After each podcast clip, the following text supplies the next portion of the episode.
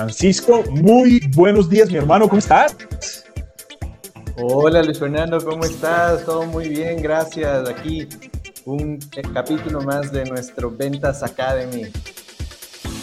Ah, buenísimo, buenísimo. Qué gusto compartir contigo el mañana de hoy. En esta transmisión en vivo, bueno, estamos en vivo a través de YouTube Live, en el canal de Ventas Academy. Así que bueno, todas las personas que se estén conectando y que nos estén escuchando o que vayan a ver esta transmisión, les recordamos, somos ventasacademy.com, me acompaña mi colega y amigo Francisco Herrera y yo, Luis Fernando Briseño. Somos coaches en ventas y bueno, hoy tenemos una nueva transmisión, un nuevo episodio que vamos a, compartir hablando de lo que más nos gusta, del apasionante mundo de las ventas. Cuéntame, Francisco, ¿qué tal estuvo tu semana, hermano? Todo muy bien, como hemos visto en capítulos anteriores, em, nosotros predicamos y practicamos, así que esta semana, como es inicio de mes, tuvimos nuestra reunión comercial con mi equipo, em, planificación del mes, la construcción de cifra, un poco delinear lo que vamos a hacer durante todo este mes. Así que es, esta semana, los primeros días del mes son de planificación de la estrategia que va a ocurrir durante todo el mes. Así que si no has hecho todavía la reunión del mes para planificar y la construcción de cifra, te invito a que puedas ver nuestros capítulos anteriores donde hablamos de este tema y la importancia que tiene este tema de construir la cifra y planificar la venta. Así que pueden ver en nuestros videos anteriores em, sobre este tema, ¿no? Si no saben hacerlo, nos pueden contactar y con muchísimo gusto nosotros les asesoramos en cómo hacer una construcción de cifra y cómo ir midiendo e ir guiando al equipo en, en, el, en su desarrollo comercial. ¿no? Es algo, yo digo mucho, Francisco, que las ventas, este mundo tan, tan lindo, es de mucha disciplina, de mucho enfoque, ¿sí? de mucha organización, de mucha organización, porque de verdad, o sea, y esto cuando doy entrenamientos en productividad personal, siempre digo, es muy triste ver una persona que no tenga ni idea de qué hacer cuando llega a la oficina. O sea, que no tenga ni idea de cómo trabajar, de a quién llamar, de dónde. O sea, eso es algo. El tiempo es muy valioso. Entonces, a la final, qué bonito es tener una rutina comercial ganadora que nos permita, pues, obviamente, llevar a cabo lo que, lo que conversamos, ¿no? Buenos comités comerciales, buena expansión, buenos análisis de ruta, buenos, buenas construcciones de cifra. Ese es, un, es un mapa muy lindo. Bueno, Francisco, ¿y hoy de qué vamos a hablar, Hoy vamos a hablar de un tema importantísimo que es el ciclo de ventas, estos momentos que existen durante una, una visita comercial o, o, un acercamiento hacia un cliente. Son etapas, son momentos, son estaciones que mm, a veces nosotros las hacemos em, empíricamente, eh, pero existe una metodología donde tú puedes ir moviendo al prospecto en este, estas diferentes estaciones, etapas, momentos y finalmente lograr lo que todos queremos, ¿no? Vender o cerrar la venta. Entonces, hoy día vamos a revisar este tema importantísimo. Hay un montón de, mm, de, digamos, de metodologías, o, pero vamos a, poner nosotros las claves, las, más importantes, las que consideramos y las más efectivas, las que hemos comprobado a través de la experiencia que funcionan. Buenísimo. Hoy vamos a hablar del ciclo de la venta y es increíble que muchas personas que se dedican a vender, que viven de las ventas diarias, sea que trabajes en emprendimiento, en tu empresa, trabajes eh, como vendedor de una compañía. Yo recuerdo hace varios años, hace cerca de, 10, de 15, 18 años que comencé en el mundo de las ventas. Claro, es como que, como a uno nadie le enseña a vender y uno sale a, conseguir clientes, es muy común que uno comience a improvisar. O sea, casi que siempre uno está improvisando. ¿No? Entonces uno no, no tiene como una, una estructura clara. Cuando uno comienza a, estudiar ventas, hay diferentes métodos Y se da cuenta, cuando uno se da cuenta que el ser vendedor, el dedicarse al mundo de las ventas o el ser un director de ventas es una carrera de vida, es una profesión, así como hay gente que estudia derecho, así como hay gente que estudia eh, economía, en fin, hay una carrera y hay todos unos temas que alimentan el mundo de las ventas, la carrera en ventas. Y este ciclo de ventas para mí fue muy esclarecedor cuando lo conocí, cuando lo vi por primera vez, porque fue como que me dio un orden. No sé si a ti alguna vez te ha pasado o a, a las personas que me están escuchando que por primera vez dicen como, oye, me tocó entrar al área de ventas de una compañía. Cuando uno conoce el ciclo de ventas, es como el, la guía, como el, lo que tú dijiste, el método que nos orienta, donde ya identificamos qué habilidades y qué capacidades tengo yo que comenzar a desarrollar para ser exitoso en mi gestión comercial. Es como algo súper esclarecedor. Entonces, ahorita vamos a entrar en qué es el ciclo de venta. ¿Qué es el famoso ciclo de venta? Te apuesto, Francisco, que muchos se dedican a vender. Muchos que se dedican a vender no tienen ni idea de qué es esto. ¿Qué es para ti el ciclo de venta, Francisco? Sí, como tú decías, tal vez en mi primera experiencia, yo te puedo decir, hace muchísimo tiempo, yo fui vendedor de planes de teléfono y equipos móviles de celulares. Y claro, o sea, es la primera experiencia, de contacto al cliente y, y tú básicamente sales y vendes, ¿no? ¿no? No es que dices, bueno, voy a hacer un, voy a saber cuáles son las etapas y cómo son las metodologías. Y, pero vas desarrollando unas habilidades en el tiempo, eh, a base a la experiencia, y luego se vuelve algo parte de ti, parte, o sea, parte de, tu, de, tu, de tus habilidades.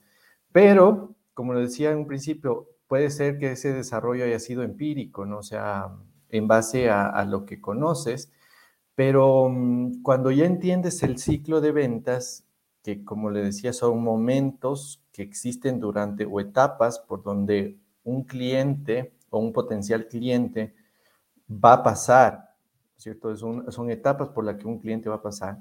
Eh, tú sabes exactamente, incluso puedes moderar tu, moderar tu speech con el cliente, puedes em, saber exactamente eh, en, identificar la etapa donde está el cliente. Y creo que esa es la parte más importante porque eh, vamos a ver todas las etapas, pero al asesor comercial, al desarrollador de un negocio, al vendedor como tal, lo que le sirve es identificar en qué etapa está tu cliente. Porque de acuerdo a esa etapa donde esté el cliente, tú vas a, a, continuar tu oferta o hacer tu oferta o, continuar la relación. No es lo mismo un contacto frío, que hoy día se habla mucho en el marketing digital, el frío, tibio, caliente, contacto que lo conoces primera vez, a un contacto que ya tienes una relación y quieres ofrecerle un producto adicional. El, el, diálogo que tienes, que debes tener preparado para el, el primer contacto es muy distinto para un cliente que ya eh, tú le quieres ofrecer un servicio adicional. Entonces, esto es lo más importante y la herramienta más importante, identificar dónde está tu potencial cliente, en qué etapa está. Correcto, correcto. Bueno, y de esto, ya que hemos hablado de qué es el ciclo de venta, veamos ya los métodos. Son seis métodos para todas las personas que están viendo. A mí no me gusta muchas veces utilizar la palabra pasos ¿sí? Porque no se trata de que el cliente tenga que obligatoriamente ir en el paso uno, ir en el paso dos, no, o sea, hay, hay, hay, hay vendedores que desarrollan a la habilidad, o sea, ya son tan buenos vendedores que es posible que el cliente llega y ya su presencia, ya el hecho de tener su presencia es un modo de generar confianza. Inmediatamente. Yo conozco vendedores que hasta con su sonrisa generan confianza. Entonces, claro, hay personas que se ahorran un montón de pasos y llegan al cliente a una exposición y cierra inmediatamente. Y el cliente dice, sí, me lo llevo. sí, te compro, sí, te firmo el contrato, en fin. Pero eso no me gusta como paso. O sea, no es, no es algo que sea obligatorio. Sin embargo, son momentos que tenemos que tener muy en cuenta, muy presentes. El primer momento es la prospección. Y es algo que todos los dueños de negocio, los líderes comerciales deben tener presente. Yo siempre le digo, cuando hago coaching gerencial, yo siempre le digo a los gerentes lo siguiente, si usted está contratando un vendedor y el vendedor llega y en la entrevista de trabajo le pregunta, venga, y aquí le da base de datos a uno, ya inmediatamente asústese. O sea, ya esa persona no, no, no, no, no va, no va, no va. ¿Por qué? Porque un vendedor élite, un vendedor profesional, jamás se queda sin clientes. O sea, siempre busca sus canales de prospección. Sea lo que ven, tiene la posibilidad de conseguir clientes y no le está preocupando de que la empresa se los dé. Ahora que si la empresa los da, en buena hora. O sea, yo sí recomiendo a las empresas hacer sus inversiones en marketing digital para obtener leads o, bueno, diferentes medios tradicionales. Pero, pero ojo con eso. Un vendedor profesional nunca se queda sin clientes. ¿Por qué? Porque domina los diferentes canales de prospección.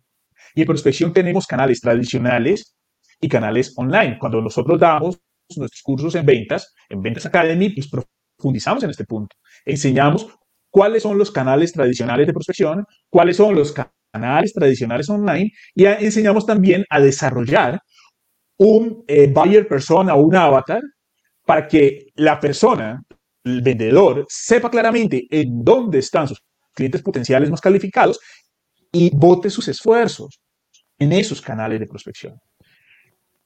Francisco, ¿cómo has vivido tú la prospección en las empresas donde has trabajado? Mire, la prospección, em, gracias al mundo digital, hoy día tenemos otras metodologías, Pero, o, sea, otras formas de obtener clientes. La prospección eh, anteriormente solo estaba limitada a, bueno, voy a contratar un vendedor con experiencia en este canal que tenga ya una base de clientes y que me pueda traer más clientes, ¿verdad? Eh, se conseguían clientes también a través de anuncios en periódicos, televisión, radio, podíamos atraer más clientes, ¿no? Pero hoy día también hay una herramienta importantísima para generar nuevos clientes que es todo lo que es digital, ¿no? A través de Google Ads y, Facebook, Facebook, Facebook Ads. Eh, y por qué no TikTok también, ¿no? Para generar nuevos clientes. Entonces, eh, todos estos entornos digitales, LinkedIn también por donde se puede atraer nuevos, nuevos prospectos de clientes. Entonces, hoy día ya eh, las empresas deben eh, regresar a ver si hoy día no tienen ese canal, digamos, de digital para atraer clientes, deben planteárselo porque primero que es una metodología medible versus, o sea, puedes, puedes medir la inversión, ¿no es cierto? Eh, del, del gasto por cliente nuevo. ¿Cuál es el costo de adquisición de clientes? Nosotros eh, en Ventas Academy los podemos asesorar en ese tema si no tienen experiencia para implementar este servicio o este, este, este, esta, esta prospección digital, que hoy día es, funciona de maravilla para atraer nuevos clientes. Y, la, y lo que normalmente hacen las empresas eh, a través de sus asesores, ¿no? La prospección, mira que hay una base de clientes, o por ejemplo, son ferreterías.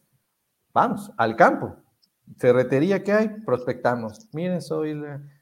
Eh, eh, y haces un barrido de zona, ¿no? Bueno, hoy día voy a visitar el barrio Batán, mañana el Jipijapa, mañana Miraflores, bueno, todas los, y vas haciendo un barrido. Entonces los lunes voy a visitar este sector y todo. Algo importantísimo en, en ventas es em, tener la tolerancia a la frustración. ¿Por qué? Porque mm, no es que quiere decir que la primera vez que visitamos a un cliente ya nos va a comprar. Por ejemplo, en la industria cosmética hablamos que se necesitan cinco, alrededor de cinco visitas a un cliente para que nos abra la puerta y podamos hacer un, cierre comercial. Entonces, imagínense, entonces la prospección, digamos, es el primer paso, la primera etapa puede ser física, a través de ruta, a través de visita directa, a través de contacto telefónico, a través de hoy día canales digitales como Facebook, Instagram, que llegan los clientes hacia nosotros, pero requiere, digamos, su tiempo la prospección, ¿no? Para, para que. Es más, lo que tú comentas es muy importante porque eso es lo que se llama la zona de oro del prospecto. La zona de oro del prospecto está entre el quinto al noveno contacto. O sea, es increíble. El 80% de las ventas consultivas, según un estudio de Tim Chapman 2013, según eh, este, este autor, el 80% de las ventas se cierra después del quinto contacto. Y la zona de oro del prospecto se conoce entre el quinto al noveno contacto. ¿Y cuál es el tema? El tema es que muchos vendedores no pasan del tercer contacto. Entonces, se están quedando solamente con el 20% del potencial de sus ventas. Y eso fuiste generoso, Luis, porque algunos el primer contacto ya te cierran la puerta, nunca más le vuelven a visitar. No, ya me hizo el, feo, yo ya no le visito, me dijo que no. Así es, así cuando le visitas constantemente, a veces hasta los clientes dicen, oiga, me ha visitado tantas veces que hasta dices, oye, ¿cómo será? o sea, ¿sabes qué? Quiero trabajar contigo, porque si me visitas, si ni te compro nada y ya me estás visitando, ¿cómo será cuando ya te compre, no? Entonces, e, y eso a veces a los clientes también les gusta, ¿no? Dices, el contacto con el asesor, el que estés presente, el que estés ahí solamente para asesorarle, para decirle, oye, ¿cómo estás? ¿En qué te puedo ayudar? ¿Cómo desarrollo tu negocio? Eh, simplemente eso le gusta también al, cliente, como hemos visto, como hemos visto en nuestros lives anteriores, eh, este, este contacto es importantísimo, ¿no? Sí, importantísimo. Y hablamos de lo que sigue en, en 2.0, pero tenemos que volver a decir, el segundo momento es confianza y necesidades del cliente. Una vez yo prospecto, una vez ya tengo ese, ese contacto, sea telefónico, sea a través de WhatsApp, ya sea con Francisco, que lo hemos visitado y hemos hecho nuestro, nuestra ruta, en fin, el momento, el momento que viene es lograr entrar con el cliente en una etapa de confianza para analizar sus necesidades, analizar sus verdaderos requerimientos y tener la claridad de cómo yo, desde mis ventas, puedo solucionar algo en la vida de mi cliente. Ese es como el momento 2. Bueno, y en este momento yo creo que ahondamos bastante en el episodio anterior de Vendedor versión 2.0, ¿cierto? Sí, este momento es clave porque mm, es la generación de confianza y averiguar las necesidades del cliente. Hablábamos en el episodio anterior que la mayor cantidad del tiempo, más del 60% del tiempo debemos pasar en este, en, este, en este descubrimiento de necesidades del cliente, en hacer muchas preguntas, sobre todo, y generar confianza no necesariamente en, hablar del producto, producto, producto, producto, mis, mis bondades del producto, mis bondades del servicio, sino más bien identificar qué es lo que el cliente quiere, cuáles son sus necesidades y generar confianza. ¿Cómo generamos confianza? Hablando de temas que al cliente le gustan. Si, eh, pueden ser de, eh, es, es, un tip muy bueno es ver todo lo que está alrededor del cliente en su negocio, por ejemplo, puede tener fotos de sus hijos, de sus papás, de sus mascotas. Entonces, ver qué tema un poco le apasiona y poco a poco ir descubriendo los temas que con el cliente se... Es como que el cliente a veces siempre tiene una, una, una, una barrera, ¿no? Una barrera y que nosotros a través del diálogo la podemos ir bajando, la podemos ir desconectando hasta tener total, que el cliente se relaje y se siente en total confianza contigo. Así es. Sí es. Y aquí hay otro tema importantísimo. Se dice que el cerebro humano se demora 0.1 segundo en determinar si una persona es o no es digna de confianza. Desde, que nacemos, o sea, desde bebés. Por eso cuando uno se acerca a la cuna de un niño, el niño llora.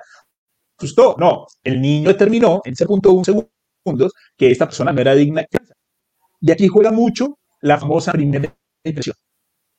La primera impresión juega un papel importantísimo y es, ok, además de cómo está mi presencia, cómo estoy vestido, ¿sí? que a mí siempre me dicen, pero hay que vender con terno y corbata o qué. Mira, realmente, uno, tú debes tener tu código de vestimenta para lo que vendes. Si yo vendo tatuajes, pues no me voy a poner terno y corbata. O sea, hay, que, hay que ubicarse muy bien, ¿sí? Si yo vendo seguros, posiblemente sí, porque la seguridad y la solidez financiera es importante frente a una compañía de seguros. Pero bueno, número uno, cómo te vistes. Y número dos, tu actitud comercial. O sea, cuando tú llegas, si tu sonrisa, tu presencia, tu mirada, el estrechar, el saludo, el tono de la voz, eso es una, un, eso es un torrente de confianza que se va inyectando directamente a la yugular del cliente. Así que yo he tenido vendedores que dicen, lo siento, pero es que yo no sé sonreír. Yo le digo, papito, mamita, se mete en el baño, vaya para allá y comienza a practicar frente al espejo. O sea, es que eso es una actitud. O sea, hágale. Vaya allá, párese sí. Como cuando, bueno, en mi casa yo aprendí a bailar salsa a los 12 años, yo me encerraba con una grabadora y comenzaba de sol a sol te tengo presente y practique en el baño escondido. Toca. Hay, que practicar, pero el tema es, tenemos que sonreír. Ya eso es una obligación. Es que no me sale practicar hasta que te salga. Entonces, claro, hay muchos puntos claves para generar confianza. ¿Por qué? Porque si nosotros generamos confianza, es más fácil que el cliente se confiese.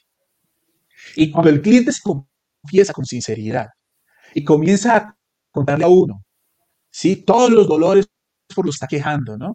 Es que me duele acá, es que cuando yo me levanto aquí, es que cuando... Y si hay confianza, se expresa y es mucho más fácil que tú desde tus ventas, desde esa, esa, pasión por servir, logres recetarle para solucionar ese dolor.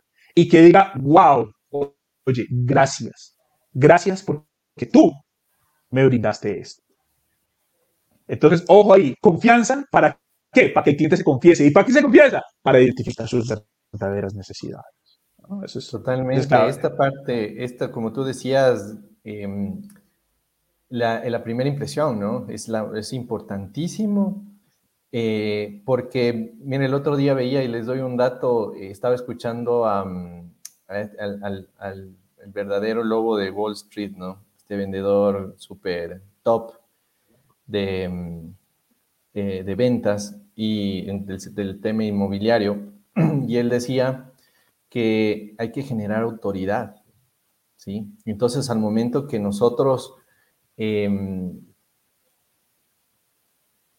causamos una buena impresión, un primer impacto. O sea, no es lo mismo que llegues a un negocio y digamos, entras y como que así calladito, nadie te ve, ni, y nadie te atendió, bueno, gracias, saliste por misma, ni siquiera se enteraron que estuviste ahí. Pero diferente, como tú decías, llego y buenos días, ¿cómo están? Eh, soy Francisco, representante de la empresa tal, y entonces, oye, wow, o sea, eh, importante. Edad, seguridad. sí, y mira, yo te puedo decir como experiencia, normalmente nosotros eh, recibíamos visitas de, de, los, digamos, directivos de las marcas multinacionales que suelen hacer root y todo. Todos, todos, todos, absolutamente todos salían con traje y tú veías, ¿no? Entrando a los negocios como cinco personas todas trajeadas y claro, los, los, clientes se quedaban así como, wow, o sea, eh, saben, identifican quién, es la presencia y claro, la, y genera autoridad, ¿no? Porque atrás de grandes marcas internacionales de cosméticos, tú no esperas, tú esperas ver o sea, gente con, con, mucho, digamos, con, mucho, con mucha autoridad, ¿no? Con, mucho, con mucha fuerza, con mucha energía. Entonces, eso es lo, lo, más, lo más importante. Esa, generar esa autoridad con los, los clientes hacen generar esa confianza. ¿sí? Así es. Que es este punto. Y esto nos trae el tercer momento. Y es una presentación persuasiva.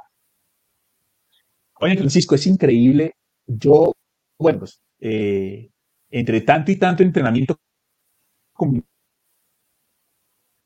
vendedores, es muy común los vendedores improvisen en cada reunión. O sea, literalmente improvisan en cada reunión. O sea, es como que llegan a, a reunirse con el cliente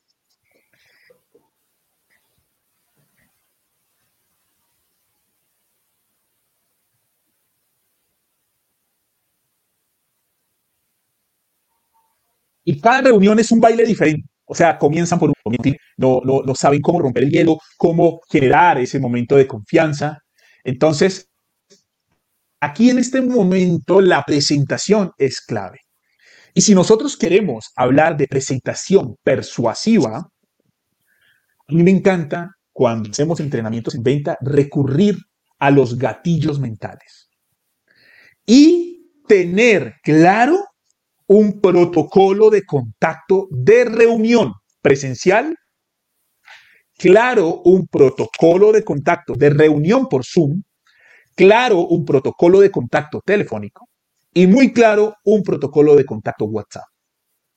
Creo que tener claridad en esos protocolos y tener claridad en los gatillos mentales que yo siempre voy a aplicar a mi cliente. ¿Para qué? Para que las ganas de comprar se disparen, son claves a la hora de ser persuasivos.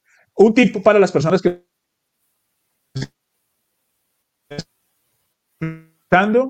el libro de persuasión, Robert eh, Cialdini, 32 gatillos mentales claves que nos enseñan a ser más persuasivos, no solo en las ventas, en la vida en general, pero para el mundo comercial esto ayuda mucho. Sí, es importantísimo tener el, el protocolo, el brief del speech, lo que vas a decir exactamente, las bondades del producto. Ahí estamos presentando la solución al problema que el cliente está teniendo o presentando un nuevo servicio que puede implementar en su negocio o presentando un nuevo producto que puede venderlo ahora en su negocio. O sea, debemos tener súper claro el, e, este tema eh, de persuasión la presentación de este nuevo servicio que le vamos a dar al cliente, ¿no? No, que no tiene que ser improvisado. Así es. No, para nada. No, no, no. Es que lo que es que cuando uno improvisa, es muy difícil mejorar. O sea, si yo tengo mi protocolo de contacto, yo contacto a mi cliente y digo, uy, en esta ocasión sentí que fallé tal cosa en tal momento. En mis siguientes reuniones yo puedo ir midiendo y mejorando. Pero si yo no tengo un protocolo de contacto o de reunión claro al cual apegarme, es muy difícil medir y mejorar. Está uno improvisando y eso mata al vendedor. Además que hay algo muy chévere, Francisco, y es cuando uno tiene un protocolo, hay una gran tranquilidad comercial. O sea, cuando uno tiene un protocolo, uno está más tranquilo. Uno está fresco, porque uno sabe por dónde va. Es más, a mí me ha pasado comienzo a hablar con el cliente de, no sé, de los huevos del gallo, y de un momento a otro mi cerebro dice, hey, te saliste, y, y vuelvo a mi protocolo, me reubico fácilmente. Sí, y sabes que esto en la visita médica es bastante mm, eh, estudiado, ¿no? Incluso los, los, los visitadores médicos tienen entrenamientos de cómo presentar el producto. O sea, hay un, protocolo, un, texto que deben aprender para poder presentar al, médico. Entonces, y además que tienes, los médicos te dan a veces como que, oye, esperas como cuatro horas y, te, dan dos minutos, ¿no? Entonces es como el, el speech elevator, ¿no? y tienes que saberlo tan, tan bien, tan bien para, para, poder hacer, para poder impactar en ese poco tiempo que tengas. Y este tema de la persuasión, te puedo decir, tal vez uno no le puede em, poner mucha importancia cuando estás hablando tú a tú, pero se, se ve tangible, o sea, se ve con números y con métricas cuando tú haces em, en el e-commerce. Por ejemplo, en el e-commerce o, haces una pauta en, Facebook, el copy de, las, de, que presentas al cliente, tú mides y es, puede ser la misma foto, la misma, el, mismo, la misma, la misma, el mismo diseño, pero el copy el, texto que tú pones causa más impacto que otro texto que hayas probado. Entonces tú puedes probar múltiples textos y ahí te das cuenta cómo un texto puede generar más impacto porque la gente le gusta más lo que ve, lo que lee, que el otro texto. Entonces tú te das cuenta y dices, ahí puedes ver en números qué importante es el texto, el copy y nuestro diálogo persuasivo con el cliente al momento de presentar la propuesta. Ah, totalmente de acuerdo. Y esto nos lleva al momento claro, el, cuco, el cuco de, de las ventas, el miedo. Aquí es donde muchos se asustan, ¿no? Momento cuatro, el manejo de las objeciones. Mira, yo siempre le digo a los chicos, ¿no? Cuando hago entrenamientos, no hay nada más triste que un cliente que muestra objeciones. Eso es muy triste, porque claro, uno se esmera y que tal, y uno presenta, y cuando ya llega el momento más, ah, no, muy chévere. Y, sin emoción, porque cuando uno le dice, no, buenísimo, dame dos, ¡pum! Cierra de una, pero cuando le dicen, ah, ve, qué interesante. Y uno es como, ¿sí? Entonces, yo siempre digo, señores, ese silencio incómodo. Enamórense de las objeciones. Sí, sí. Ese silencio Enamórense ¿Qué le, de las objeciones. ¿Qué le pareció después de que te das el speech, no? Pa, pa, pa, pa, pa, sí, este producto. ¿Qué le parece? Sí, o sea, bueno. O sea, eso es lo peor, lo peor. Exacto, exacto. Entonces yo siempre le digo a los chicos, cuando un cliente diga, venga, pero esto está como caro, o venga, pero mm, ¿qué descuentico me puede hacer? O mire, eh, ¿será que me lo puede entregar antes? Todas esas cositas, todas esas cositas. Agradezcanla.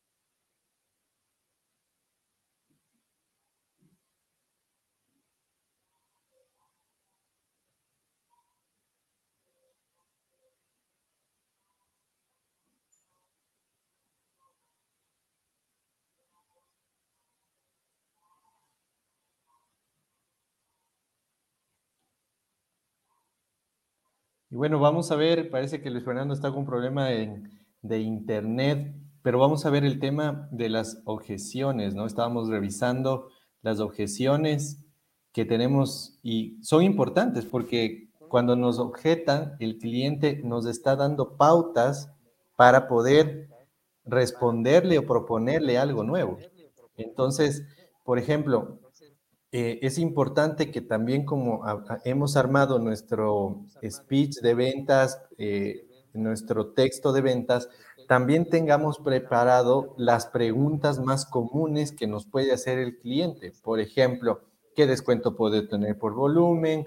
¿Qué pasa si utilizo este producto en, digamos, en la industria cosmética? ¿Puedo utilizar este producto en todo tipo de cabello o es solo determinado para este tipo de, de cabello? O, eh, o sea, objeciones que el cliente puede tener para nosotros tener eh, respuestas pre, em, eh, pre respuestas prehechas para nosotros saber qué responder, para que al momento que nos consulte el cliente no nos quedemos así como, déjame, déjame, déjame ver, ah, sabes que esto no sabía, esto no sé, te doy otra respuesta, ¿no?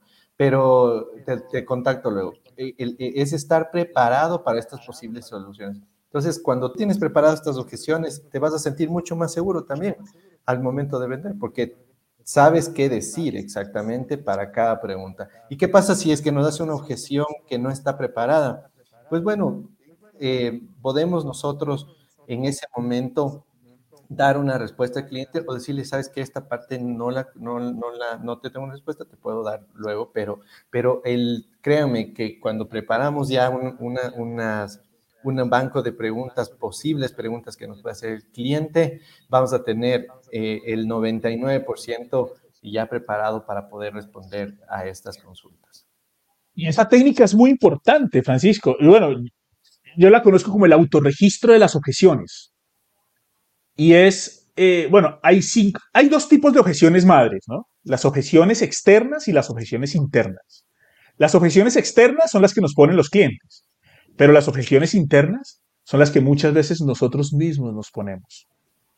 Para eso, bueno, está el coaching, está la psicología, la terapia, donde podemos trabajar muchísimo nuestras creencias limitantes. Y en el tema de las objeciones externas, pues siempre están las típicas de precio, de realmente lo necesito o lo compro después. Y, qué bonito tener esas, esos, esas objeciones como tú recomiendas, ¿no? Ya preparadas, porque como dice el dicho, soldado advertido no muere en guerra y si muere es por descuidado. Entonces, claro, vamos a llegar al, momento de tener las objeciones y ya estar súper preparados. Totalmente. Y esto nos lleva al momento 5. El momento 5 es las famosas técnicas de cierre. Mira, yo tengo vendedores y dueños de negocio que solo aplicando técnicas de cierre de manera efectiva han llegado a triplicar sus facturaciones mensuales. Y esto, tengo anécdotas así, así. Qué importante manejar técnicas de cierre. Y también te tengo un dato de un estudio que hicieron que dice que eh, esto fue en Estados Unidos, ¿no? Pues siempre los gringos con ganas de, de investigar cada vez más hicieron un análisis sobre mil vendedores de alto desempeño y los estudiaron cada uno en un proceso de venta exitoso. mil procesos de venta exitosos de mil vendedores de alto desempeño. Y luego cuando el vendedor cerraba la venta, les hacían una encuesta. Y cuando le hacían la encuesta al vendedor, el 70% no sabía en qué momento el cliente estaba listo para el cierre. Es por eso que muchas veces yo siempre me digo, bueno, pero ¿cuándo comienza el cierre? Y yo les digo a la gente, muchas veces el cierre comienza con cierre la boca. O sea, ya, si tú identificas, por eso en cierre, cuando vamos a aplicar técnicas de cierre, tenemos que conocer muy bien los, las señales de cierre. Y las señales de cierre, ya el PNL y la misma presencia comercial, nos da indicios de cuándo un cliente está listo para cierre. Bueno, no me va a profetar porque nos dan tres horas, pero hay señales verbales y señales no verbales para identificar que un cliente ya está listo para cierre. Y es aquí donde entran estas famosas técnicas que nos duplican o nos triplican nuestras facturación mensualmente. Totalmente, claro. Y es importante cuando eh, ya cierras la venta. Yo alguna vez, y, esto lo aprendí, digamos, base a la experiencia, ¿no?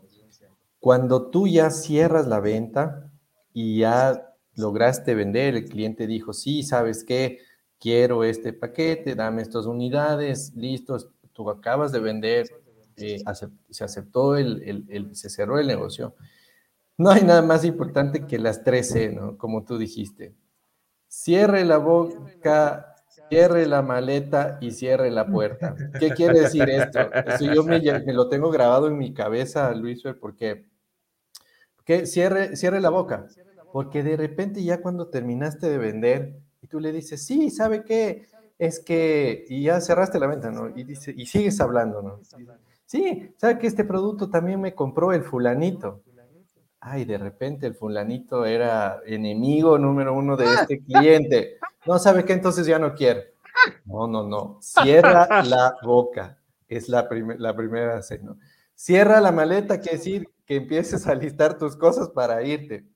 Porque mira lo que sucede mucho y sobre todo en la industria cosmética, que se visita a, a, a peluquerías, establecimientos, puede llegar a un competidor si tú te quedas ahí mucho tiempo y no te vas pronto, puede llegar el competidor con otro producto que tal vez sea más necesario para en ese momento para el cliente y diga, ¿sabes qué? ya no quiero el pedido porque me acabo de acordar que tengo que comprar este otro producto. Entonces cierra la maleta y cierra la puerta. Te fuiste. Una vez que te fuiste ya eso está cerrado, ya no puede haber nada. Entonces cierra la boca, cierra la, la maleta y cierra la puerta. Te fuiste. Así es. Eso no significa descuidar después al cliente. Obviamente uno sigue contactándolo, uno sigue con su, sí, sus acercamientos, visitándolo, eh, generando confianza, llegando a él, pero es, importante. Y este, este es el sexto momento, sexto y último momento, que es la fidelización y la postventa, el momento seis. El momento seis. Y ojo con esto, yo he leído mucho en, libros de teoría de ventas y todos que dicen, no, que es que el, llamar el cierre al cierre, eso no está bien porque el cierre es finalización. Y sí, entiendo. Yo entiendo, yo entiendo que eh, realmente eh, cuando uno concreta la venta, pues es la apertura de una relación a largo plazo. Eso está clarísimo. Pero bueno, para términos ya de cómo venimos manejando el tema, se habla de técnicas de cierre y este momento de fidelización y postventa, Francisco, yo creo que es de los momentos que aseguran la salud financiera de los negocios y aseguran que los negocios perduren en el tiempo. De acuerdo. Yo estoy convencido de que el éxito de un negocio, y si nos están escuchando empresarios, emprendedores, el éxito de un negocio radica en que el cliente vuelva y vuelva y vuelva a comprar. Hace un tiempo estaba yo leyendo un libro que decía, vea, esto, si has visto esos programas de Shark Tank, de Shark y eso, ellos dicen, ellos dicen, vea, nosotros no invertimos en un negocio que no tenga la metodología de el negocio de los cepillos de dientes.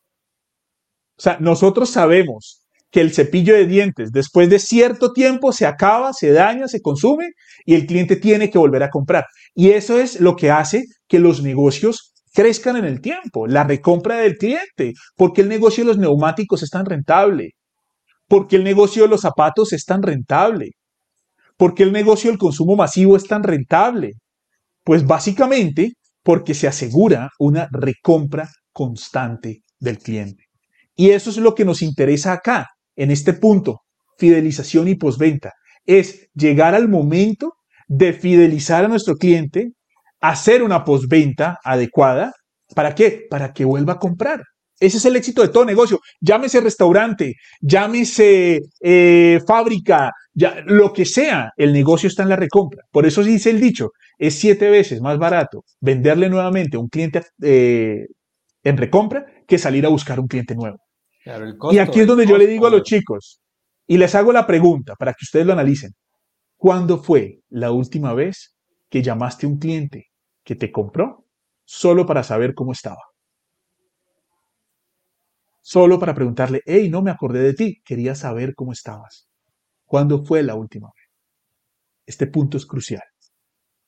Totalmente. Y como tú dijiste, creo que la parte más importante para una empresa y un empresario, un emprendimiento, es que es más fácil venderle a un cliente que ya confió en ti, más fácil y más barato a un cliente que ya confió en ti que a un cliente nuevo que todavía no te conoce, que no sabe quién eres y, que obviamente el costo de adquisición de un nuevo cliente es muchísimo más alto que un cliente que ya confió en ti. Entonces es mucho más fácil y más barato venderle. Así que el la fidelización, cómo llevamos ese cliente a lo largo del tiempo, es, importantísimo y clave. Eso es clave, Francisco. Eso es clave. Y bueno, yo creo que estamos ya para terminar. Hemos visto los seis momentos de la venta el día de hoy. Hemos cumplido con nuestro objetivo en este chévere live, donde vimos prospección, confianza y descubrir necesidades, presentación persuasiva, manejo de objeciones, técnicas de cierre, fidelización y postventa. Y hay algo muy bonito. Todo esto debe ser cubierto con el manto mágico que es un gran servicio y una gran atención al cliente.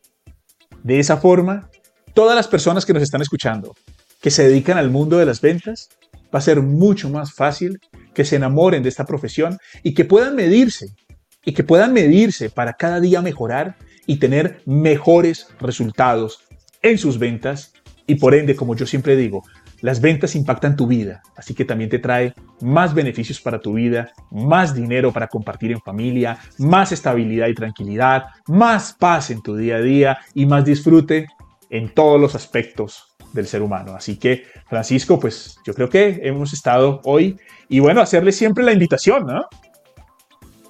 Sí, que nos sigan por favor en eh, arroba Luis Fernando Ventas y arroba Francisco Oficial en nuestros canales de Instagram. Y nos pueden contactar también si desean eh, mayor eh, explicación o desean contratar nuestros servicios de entrenamiento para sus asesores, para sus vendedores, para también equipos de dirección comercial. Con gusto les podemos ayudar y nos pueden contactar a través de ventasacademy.com o a través de nuestros canales oficiales de eh, Instagram y Facebook. Em, nada, desearles un excelente eh, día y felices ventas para todos. Un abrazo para todos. Chao, chao. Qué gusto.